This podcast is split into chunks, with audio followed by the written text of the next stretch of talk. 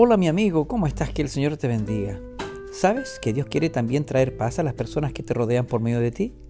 Fíjate lo que Jesús dijo a sus discípulos cuando los mandó a predicar a los pueblos de alrededor.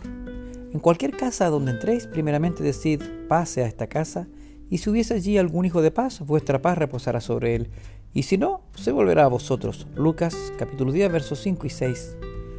Cuando tenemos el deseo de bendecir a las personas que nos rodean, esas personas pueden sentir la paz en nuestra vida y beneficiarse de ella.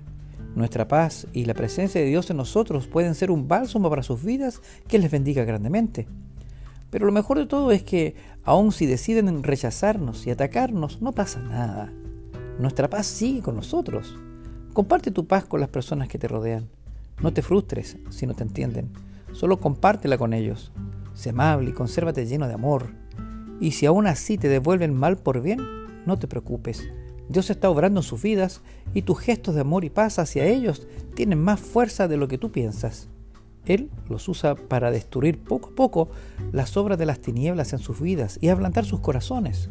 Por tanto, comparte la paz con todos. Y si no la quieren, disfrútala tú. Pase lo que pase, siempre, siempre saldrás ganando. Que la paz del Señor brille en tu vida siempre. Y no te olvides que eres la niña de sus ojos. Un beso, un abrazo. Chao.